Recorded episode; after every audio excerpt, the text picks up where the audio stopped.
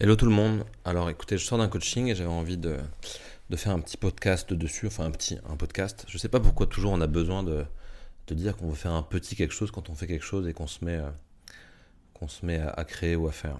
Donc je vais vous faire un podcast qui va être super sur la, la session que je viens d'avoir avec un client.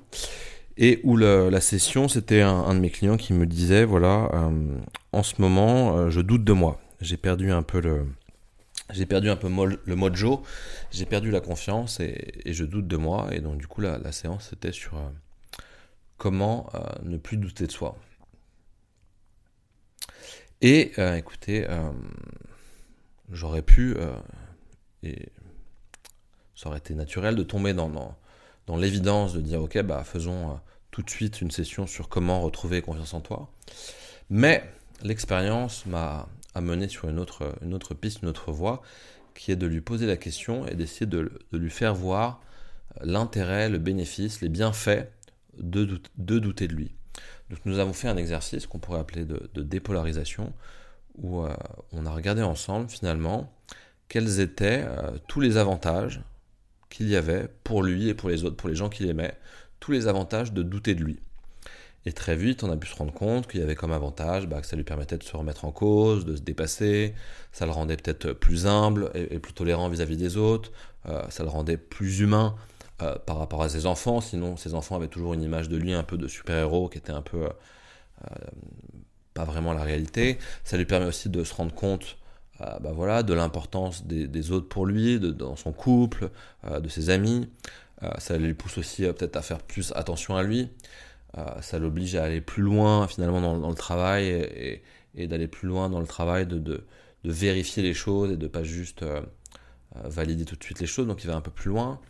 Et, donc déjà rien que le fait de, voir ces avantages, bah voilà, ça soulage un peu le, système nerveux. On se voit, on voit en fait que ce truc qu'on déteste, qu'on n'aime pas chez soi, il a des bénéfices, il a l'intérêt. Donc du coup, au lieu de le, réprimer, de le repousser au fond de, la mare en permanence, de se le reprendre en, en pleine gueule, euh, ça change la, relation, ça change le rapport euh, vis-à-vis de cette chose dont on ne veut pas.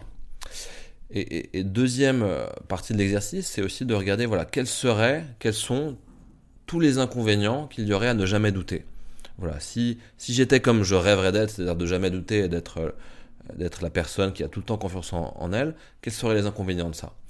Eh ben on voit tout de suite que dans le boulot, ce serait le risque de prendre des décisions un peu hâtives, de manière non réfléchie, qui ferait peut-être sans doute moins attention aux autres, il prendrait pas en compte l'opinion des autres, donc il passerait peut-être pour un, pour un gros con et ça se couperait un peu des autres. Euh, ça le pousserait peut-être moins à, la curiosité, à découvrir des choses, il serait que dans cette satisfaction personnelle, ça, ça, le pousserait à, l'arrogance. Donc voilà, on, va chercher, on va chercher, euh, et, petit à petit on trouve, et, qu'est-ce qui se passe? C'est qu'à un moment donné, ça, ça lâche, et voilà, on arrête de, se faire la guerre et de s'en vouloir parce qu'on doute de soi. Et on accepte qu'on puisse douter de soi par moment. Et du coup, qu'est-ce qui se passe? Ça a deux effets. Bah déjà, euh, on doute moins souvent de soi. Et deuxième effet, quand on doute de soi, euh, on, l'accepte, on l'embrasse, on lui dit bienvenue, bienvenue le doute. Fais-toi, assieds-toi, je vais te servir un coup à boire.